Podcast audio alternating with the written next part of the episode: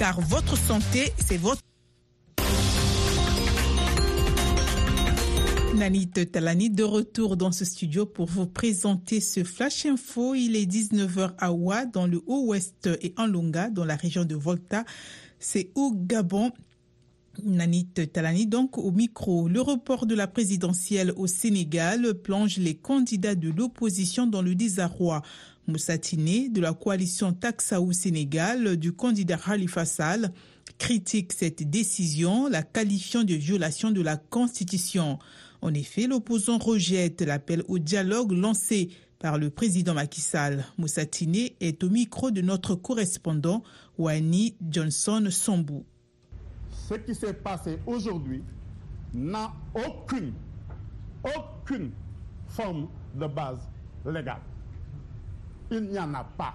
On ne peut pas reporter une élection présidentielle sur la base de supposées accusations de corruption.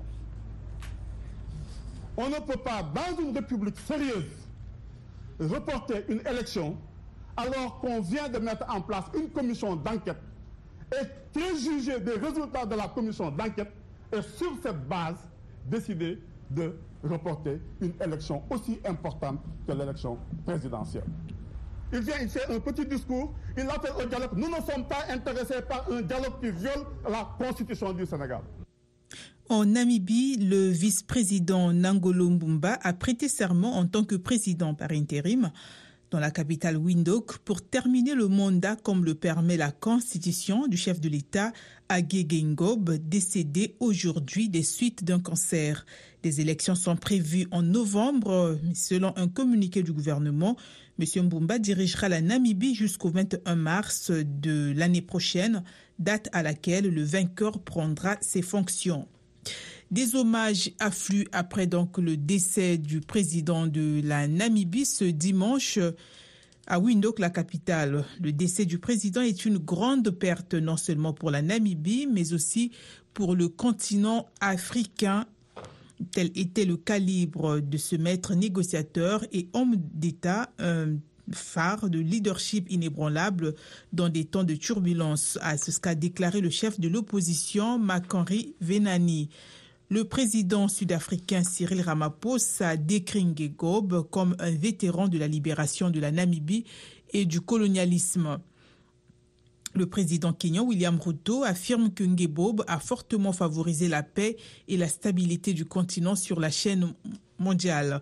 Pour le président zimbabwéen Emerson Mnangagwa, le leadership et la résilience de Ngebob resteront dans les mémoires. Enfin, le président russe Vladimir Poutine dit qu'il chérira pour toujours ses souvenirs de sa rencontre avec Ngengob. Il est difficile de surestimer sa contribution personnelle au développement des relations amicales entre la Namibie et la Russie, indique un communiqué du Kremlin.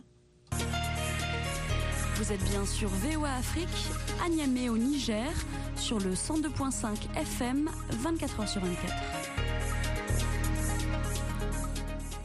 Le bilan de l'incendie causé par une explosion de gaz dans la capitale Kenya, Nairobi, dans la nuit de jeudi à vendredi, s'élève à six morts après que trois victimes ont succombé à leur brûlure, a annoncé ce dimanche le porte-parole du gouvernement.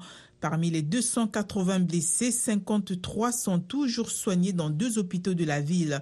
Le violent incendie a été déclenché jeudi vers 23 heures locales par l'explosion d'un camion à proximité d'un site de stockage et remplissage de gaz de pétrole liquéfié situé dans le quartier densément peuplé d'Embakassi dans le sud-est de la capitale.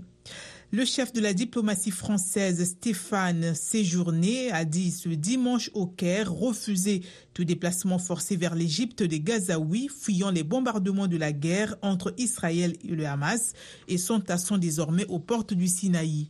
Dans le cadre de la première étape de sa tournée au Proche-Orient, M. Séjourné a déclaré à son homologue égyptien Sameh Choukri Vous êtes préoccupé par les déplacements forcés de population sur votre territoire. Nous comprenons parfaitement ces inquiétudes et la position de la France est constante. Nous condamnons et nous refuserons toute action menée en ce sens. C'est ici que s'achève ce bulletin. Merci de l'avoir suivi. Je vous retrouve dans 55 minutes pour un autre Flash Info.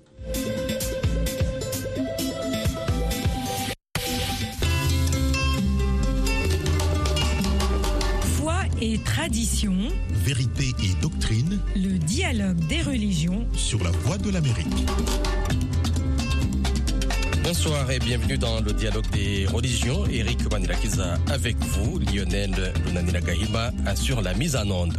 Ce soir, la vie et l'héritage de l'archevêque émérite de Lomé, Monseigneur Philippe Fanoko Kossi Pozro, récemment décédé, figure influente au Togo. L'archevêque émérite de Lomé, Monseigneur Philippe Fanoko Kossi Pozro, laisse un héritage spirituel politique durable. Avec nos invités, vous découvrez sa vie et son impact remarquable sur la scène nationale et internationale. Je suis en ligne avec Christian Ignacio Barriga, journaliste et vice-président de l'Union catholique de la presse UCAP Togo. Il est l'auteur du livre Eche Homo, Voici l'homme, encore sous presse, qui doit paraître en 2025 pour marquer le premier anniversaire du décès de l'archevêque Pozro. Barriga, bonsoir. Bonsoir, cher Eric, et bonsoir à tous les éditeurs de La Voix de l'Amérique.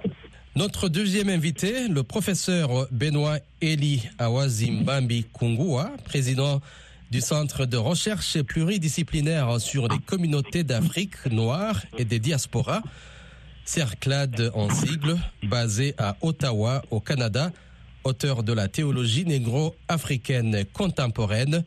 Bonsoir Benoît. Bonsoir Eric et bonsoir à toutes nos auditrices et auditeurs. Merci à vous tous d'être avec nous. Bariga, je commence avec vous. Voudriez-vous partager quelques aspects moins connus de euh, sa vie que vous avez découvert lors de votre entretien avec lui ou de votre euh, recherche? Merci Eric. Euh, il faut dire que l'homme que nous pleurons depuis le 4 janvier 2024 euh, est un homme particulier. Déjà, dans la préparation de mon livre avec lui, euh, son enfance a été vraiment un peu dure. Il a été mordu par un serpent. Et ce que les gens ne savent pas aussi, Monseigneur Philippe Anokopolo était un jeune très souffrant lors euh, de sa formation euh, pour devenir prêtre. Et lui, il a l'habitude de dire que après l'ordination, il demande seulement 5 ans au bon Dieu pour le servir. Et heureusement pour lui, il en a fait plus de 50 ans. À la lumière de votre livre, Barriga, sur l'archevêque Pozro, quel aspect de sa vie ou de son travail pensez-vous que les gens devraient mieux comprendre? C'est un pasteur d'abord qui a une voix, il faut le dire, percutante et énergique. Et, puis, euh, il séduit toujours l'auditoire. Hein. Euh, chaque fois qu'il parle de Dieu, de l'Église et de sa foi, de sa piété mariale et, de son espérance, euh, Monseigneur Podro devient un autre homme. Et puis, il faut dire qu'il a une mémoire d'éléphant. Hein. Sa mémoire est toujours infaillible. Il aligne les dates, enchaîne avec les événements. Hein. Donc, euh, c'est un peu l'homme. Donc, euh, il faut dire que Monseigneur Podro a un parcours exceptionnel et surtout, euh, comme il est très énergique, il écoute d'abord celui qui vient en premier pour parler de l'autre et il réagit un peu sec. Mais quand il comprend un peu la situation, il revient euh, à de meilleurs sentiments. Je peux le dire sans embâche que c'est un pasteur, un baptisteur et un homme très proche de Dieu. Benoît, vous avez euh, écrit un article pour lui rendre hommage. C'était encore de son vivant. Comment vous avez connu euh, l'homme et qu'est-ce que vous développez dans votre article à l'époque? Merci beaucoup Eric. Effectivement, l'article, je l'ai écrit en mars 2020. C'est au moment où Monseigneur Pozolo était parti euh, se plaindre à la représentation de l'Union africaine à, à Lomé. Il y a les vidéos, on le voit marcher avec sa canne. Cet homme de 90 ans avec sa canne en train de marcher comme un militaire avec une énergie tout à fait impressionnante, ça m'a marqué. Toujours à la même occasion, il avait fait un discours, un appel euh, aux Togolais et à la communauté internationale. C'était après les élections, Alors, qu'est-ce que je développe dans cet article? C'est d'abord, comme euh, mon euh, Barriga vient de dire, c'est d'abord un homme qui est d'abord un évêque. Même pendant ce, combat, il faut dire, pendant ces manifestations qu'il a organisées, hein, on est venu chez lui, euh, on est entré dans son domicile, on a dispersé les malades. Mais je retiens, c'est d'abord un évêque, un berger. Un berger, c'est celui qui veille sur le peuple de Dieu. Et effectivement, vous allez voir ça dans YouTube, quand il parle au peuple togolais, il dit, hein, je me permets de citer euh, une citation, en, parlant de la situation au Togo, voilà ce qu'il a dit. Cette fois-ci, je le cite, hein, le dictateur Faure Zangsingbe ne pourra plus voler la victoire du peuple togolais, pour la simple raison que nulle créature ne peut tromper ou voler Dieu, pour la simple raison que nulle créature ne peut tromper ou voler Dieu. Là, voilà, là c'est l'évêque qui parle. Et à la fin de ce discours, il a béni le peuple togolais. Il a dit que comme Pharaon euh, s'est euh, interposé devant le peuple de Dieu, Dieu, l'heure du Togo a sonné. Et je vous parle de cet article en apprenant qu'il a été exilé en Suède, qu'il est mort sur le froid. Nous, comme Africains, Monseigneur Pozero, c'est un patriarche, c'est un évêque, c'est un acteur politique qui a dirigé la conférence nationale souveraine du Togo. En même temps que d'autres évêques au Gabon, au au Congo, au Brazzaville, à Kinshasa. Voilà un peu ce que je retiens. Même si je retiens euh, à son âge, à 90 ans, son intrépidité, sa combativité. Voilà, c'est un prophète en fait. Et ce qui est tout à fait complexe et riche dans sa personnalité, c'est le fait, tout en étant évêque, il prend une posture prophétique. Parce que le prophète, il, répond à la question que dit l'Esprit de Dieu? Et l'évêque, il répond à la question que dit l'Église? Et quand un évêque prend une posture prophétique, ça donne une figure tout à fait fulgurante, euh, charismatique de Monseigneur Oxolo. Et je suis content que M. Barriga a déjà commencé à écrire un livre parce que j'ai pensé, en parlant, en préparant cette émission, évidemment, et même s'il peut encore lui-même, comme il connaît déjà euh, l'homme, faire peut-être un autre ouvrage collectif où les gens de plusieurs nationalités peuvent participer. Parce que Monseigneur Pozero, il est pour toute l'Afrique, il est pour tout le monde. Et les images le montrent devant l'Union européenne, en train de marcher avec sa canne. Ça, c'est impressionnant et ça ne peut pas laisser quelqu'un indifférent, surtout dans une Afrique, après 60 ans d'indépendance, sans être pessimiste, nous sommes passés à côté de la indépendance, n'est-ce pas? Toute la jeunesse veut quitter l'Afrique à cause des régimes et de certains pouvoirs autocratiques qui ignorent que Dieu seul a le dernier mot. Ba- Barriga, euh, voudriez-vous euh, partager des contributions spécifiques de l'archevêque euh, Pozero en faveur de la paix et de la réconciliation au sein de la société togolaise? Merci Eric. Euh, il faut dire que Monseigneur Podro a travaillé euh, au, commissariat de la République, euh, pour ne pas dire à l'Assemblée nationale en quelque sorte, qui, qui est le premier président de l'Assemblée nationale. Et grâce à lui que nous avons la Constitution. Et bon, quand, vous savez qu'il il, fut évêque d'abord d'Atapani et après euh, archevêque de Lomé. Donc, euh, au niveau de, de, de, de l'archidiocèse de Lomé, Monseigneur a essayé euh, d'implanter euh, ce que nous appelons la commission justice et paix. Et puis, euh, euh, au niveau du Togo, nous avons la fraternité des prêtres diocésains du Togo. Il, il fait partie des pionniers. Et puis, euh, c'est lui, euh, grâce à lui, nous avons Radio Maria Togo, qui est une radio très puissante en termes d'évangélisation et de communication. Euh, Monseigneur a un héritage euh, vraiment lourd et il a vraiment contribué en faveur de la paix et de la réconciliation au sein de la société togolaise. Et je donnais tout à l'heure ce bel exemple. C'est lui qui a même dirigé la, notre conférence nationale. Euh, la conférence nationale et fait partie de ceux qui ont rédigé, euh, je le disais tout à l'heure, la constitution togolaise. Donc, euh, euh, toutes ces actions sont vraiment en faveur de la paix, de la réconciliation. Et- Et comment son engagement politique, notamment lors des événements clés, a-t-il influencé la scène politique au Togo Barriga Ah oui, mais euh, après sa retraite, je crois que c'est là où tout a basculé un peu. bon, pour, pour certains Togolais, Monseigneur ne doit pas s'investir dans la politique. D'autres disent euh, ils voudraient voir l'alternance. Euh, le professeur tout à l'heure a fait allusion à son engagement, surtout euh, son engagement politique. je partage son avis, mais pour nous, jeunes, on se dit euh, c'est un modèle parce que c'est un pasteur euh, qui a vraiment forgé euh, beaucoup de jeunes de telle manière que moi par exemple, moi par exemple, c'est grâce à lui que je suis à Radio Maria et grâce à lui j'ai essayé aussi d'écrire quelques ouvrages et c'est quelqu'un qui encourage. Donc, euh, son engagement politique euh, est apprécié de diverses manières. Hein. Donc, euh, moi, personnellement, je ne veux pas me prononcer sur son engagement. Benoît, comment évaluez-vous le rôle de l'archevêque Philippe Fanoko Pozro dans la sphère politique?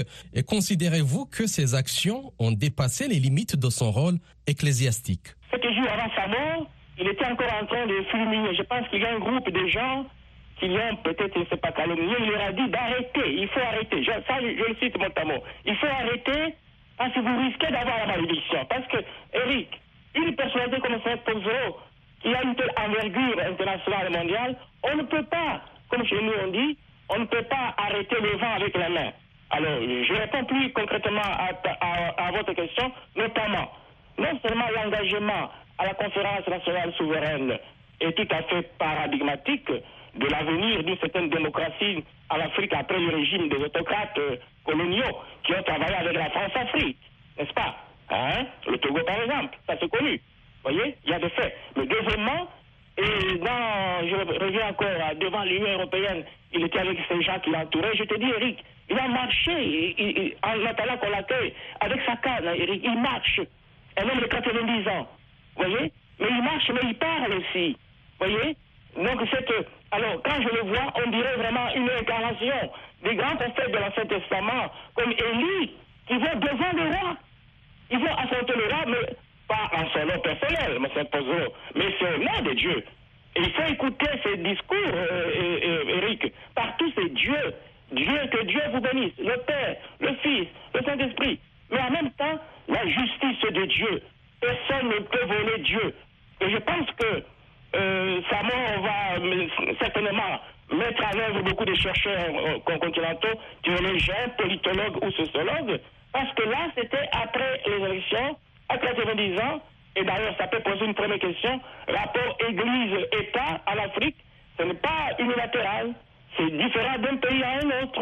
Vous voyez, quand un homme de 90 ans parle, il prend la parole devant l'Union européenne, même devant le Vatican, devant la communauté internationale. Il dit que nous ne pouvons plus continuer comme ça. C'est ça le travail d'un prophète Eric. Et dans l'Ancien Testament, l'un des grands modèles, c'est Moïse, que Monseigneur Posereau cite euh, constamment dans ses discours, hein, avec Pharaon, mais aussi Élie. alors quel est le problème? Le problème, c'est que se chez nous en Afrique, la théologie politique et prophétique. Et un évêque, c'est ça son travail. C'est, il revendique l'autorité de Dieu, il parle au nom de Dieu. Et tout à l'heure, euh, avant que l'émission ne commence, je me disais, bon, dans mon imagination, je pense que qu'est-ce que Dieu lui a dit quand je suis rencontré? Parce que contrairement à ce que nous croyons, Dieu il voit tout. Vous voyez? Et lui, comme évêque, et même en, en Suède encore, il faisait des interventions. Il suivait la situation au Togo. Mais ce que je retiens pour récapituler, c'est une, une certaine fougue prophétique. Une certaine fougue prophétique, une verve prophétique, un grand orateur devant l'éternel mais aussi un grand analyste. Toutes les situations d'injustice chronique qui se sont sédimentées, pendant la post-coloniale Afrique, nous sommes passés à, côté de l'indépendance, Eric. Et l'Église ne peut pas être seulement dans la sacristie en train de raser le mur. Voyez, Dieu dont nous parlons, Eric, nous vous laissons des plumes, que nous le voulions ou pas. Parce qu'à un moment donné, on ne va pas échapper à sa rencontre. Et ça, surtout après ces engagements devant l'Union européenne et avant son exil et pendant son exil, il montre quelque chose de décisif. Cette chose. C'est que la foi chrétienne est basée sur l'intervention historique et libératrice de Dieu dans l'histoire. Dieu n'accepte pas l'esclavage d'un groupe d'hommes contre d'autres. Parce que lui seul a l'autorité, la vraie autorité. Et effectivement, l'autorité du berger, hein, l'autorité du berger, c'est loin de l'autorité de Dieu. Ce n'est pas par rapport euh, à ses exploits personnels. C'est ça le rôle d'un évêque. Ce n'est pas d'abord euh, de vivre confortablement à 90 ans. Pourquoi il devrait encore aller dans l'arène politique Pourquoi il devrait aller dans la rue Il marchait dans les manifestations après les élections. Ce sont des faits. Parlons-en. Donc je pense qu'aujourd'hui, il repose la question de la théologie politique et prophétique en Afrique postcoloniale dans une situation où, malgré les apparences, l'Afrique regresse depuis les indépendances. L'une des choses, qui soulève, c'est l'épuisme, les pathologies ethno-tribales, mais aussi une certaine complicité de certains évêques par rapport aux autocrates. Et aujourd'hui, Eric, si je peux résumer mon intervention, c'est de dire que qu'est-ce que Dieu lui a dit On est dans un monde où parce que Dieu n'existe pas, c'est une erreur. Une erreur monumentale. Donc, euh, il a été jusqu'au bout. Pour moi, c'est une fête aujourd'hui. Ce n'est pas un deuil. C'est un patriarche. C'est un roi. C'est un évêque qui a tiré sa révérence. Mais en disant, jeunes gens, jouez aussi votre partition avant de tirer votre révérence. Et quand je le vois, lui, on se posera, l'exil qu'il a passé en Suède, pour moi, c'est comme Élie. Dieu lui dit, OK, tu veux maintenant finir ta mission, prépare la relève. Je crois la relève, déjà le livre qui est écrit par notre euh, collègue Bariga, c'est déjà un signe, mais ça doit continuer, pas seulement pour le Togo, il n'est pas une propriété du Togo, c'est un prophète de Dieu. Et c'est là qu'on doit l'aborder. Merci, Et merci. À la fin de ce jour, je, te, je vous dis, à- en Suède, il était encore en train de fulminer. Oui, merci. Oui, Benoît, on va- personne indifférent, et c'est ce qu'on appelle l'ire prophétique. La colère prophétique, mais c'est la colère de Dieu lui-même. Je reviens, je reviens même à l'Occident et à l'Afrique. On pense que Dieu, c'est juste quelqu'un qui dort, qui ne fait rien, qui n'a aucune autorité. C'est une erreur.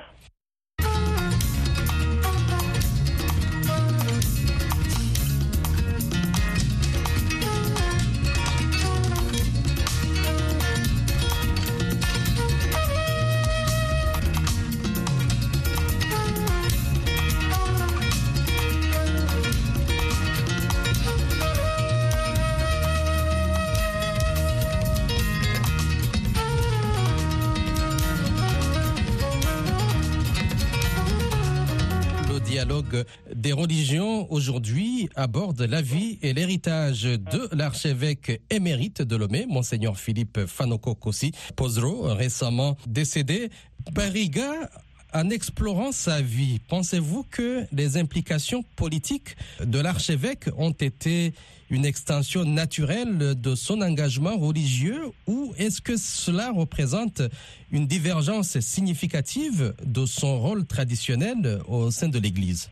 Oui, il faut dire euh, que Monseigneur Podro, depuis et à Taparin évêque, a toujours euh, une passion pour Dieu, pour l'Église et surtout pour le peuple de Dieu. Donc, euh, sa philosophie est très simple. Je vous rappelle qu'il est même diplômé de licence de philo, euh, diplômé de licence de philosophie et de théologie à Rome. Donc, euh, Monseigneur, euh, pour lui, euh, le peuple, le peuple ne doit pas souffrir que la répartition soit vraiment équitable et que nous, soyons vraiment humains euh, de partager aussi les douleurs des uns des autres. Donc, euh, étant dans cette dynamique, son engagement aux côtés du peuple euh, est mal vu par certains, mais euh, je crois que euh, si vous voyez un peu la même du prélat, il est dans sa dynamique, hein, parce que euh, il fut aussi professeur et, puis euh, directeur spirituel, euh, tout ceci, recteur du séminaire, il est en contact avec le peuple de Dieu, il est en contact avec la population pauvre. Donc avec tout euh, ce bagage, il a le droit aussi de s'engager en politique. C'est ça, c'est ce que moi je pourrais dire très simplement. Comment l'héritage de l'archevêque Pozro pourrait-il continuer à influencer la scène religieuse et sociale euh, au Togo, voire au-delà dans les années à venir, Bariga? L'héritage, il faut dire que Monseigneur Podro fut aussi délégué national des prêtres togolais et secrétaire général du secrétariat permanent du clergé africain. donc je salue vraiment l'engagement aussi du professeur Benoît qui, connaît plus Monseigneur via les réseaux sociaux. Et euh, vous savez, avec Monseigneur Podro, nous avons eu aussi une, belle cathédrale au, niveau d'Atapane. La cathédrale euh, a été entamée par son prédécesseur, Monseigneur Bernard Oruki Atapa. Mais c'est avec euh, Monseigneur Podro que nous avons eu cette belle cathédrale. Il a aussi créé le collège Albert le Grand d'Atapane, référence en tout cas. Et pour cet obsèque, même les anciens élèves voudraient aussi participer aux obsèques du Monseigneur, parce que Monseigneur a forgé euh, un bon nombre de, de, fonctionnaires, euh, des de la population. il a aussi une congrégation religieuse, les sœurs de Notre-Dame de la Trinité, et il a reconstruit aussi la paroisse Sainte-Famille de Tapamine, une paroisse de référence. La cathédrale de Lomé n'en parlons pas.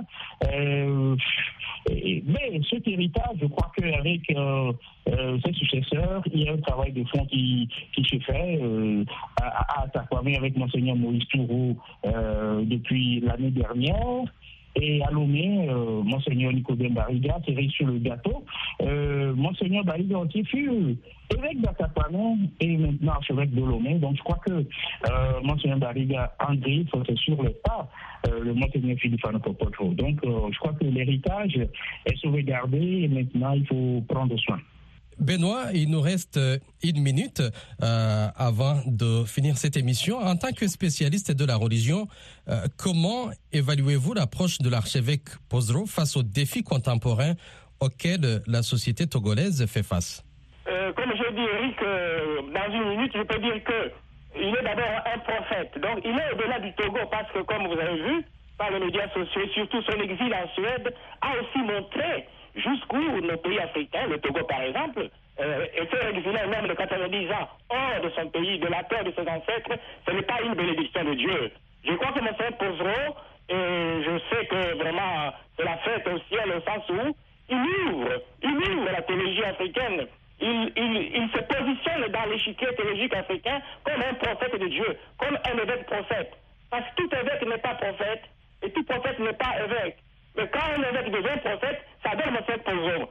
Donc, euh, moi-même, je suis content. J'espère que le livre de M. Euh, Barriga va sortir. Des gens comme nous, on a besoin d'un livre pareil. Mais aussi, j'aimerais que M. Sass-Mondé rappelle, parce qu'il y a un travail énorme de cet héritage. Ce n'est pas seulement pour les Togolais, c'est pour la théologie africaine, jusqu'où à l'Afrique. Dieu, c'est un Dieu qui libère, où il est, il est l'opium du peuple qui qui maintient les Africains dans l'esclavage et dans des régimes insupportables où mais les évêques qui devraient parler, certains ne parlent pas pour manger et boire. On doit dire ça.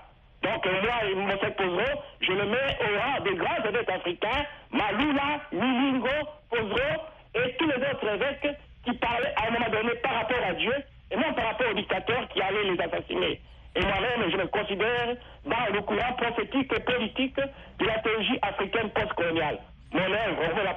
est là pour attester de mon engagement viscéral, de mon engagement intrépide et de mon engagement enthousiaste prophétique dans la théologie africaine postcoloniale. Merci. Je vous rends hommage encore par écrit. On a besoin des archives, comme M. Barriga, son livre, mais aussi, voilà, quelqu'un doit prendre ses archives, ses écrits, et aussi perpétuer sa mémoire.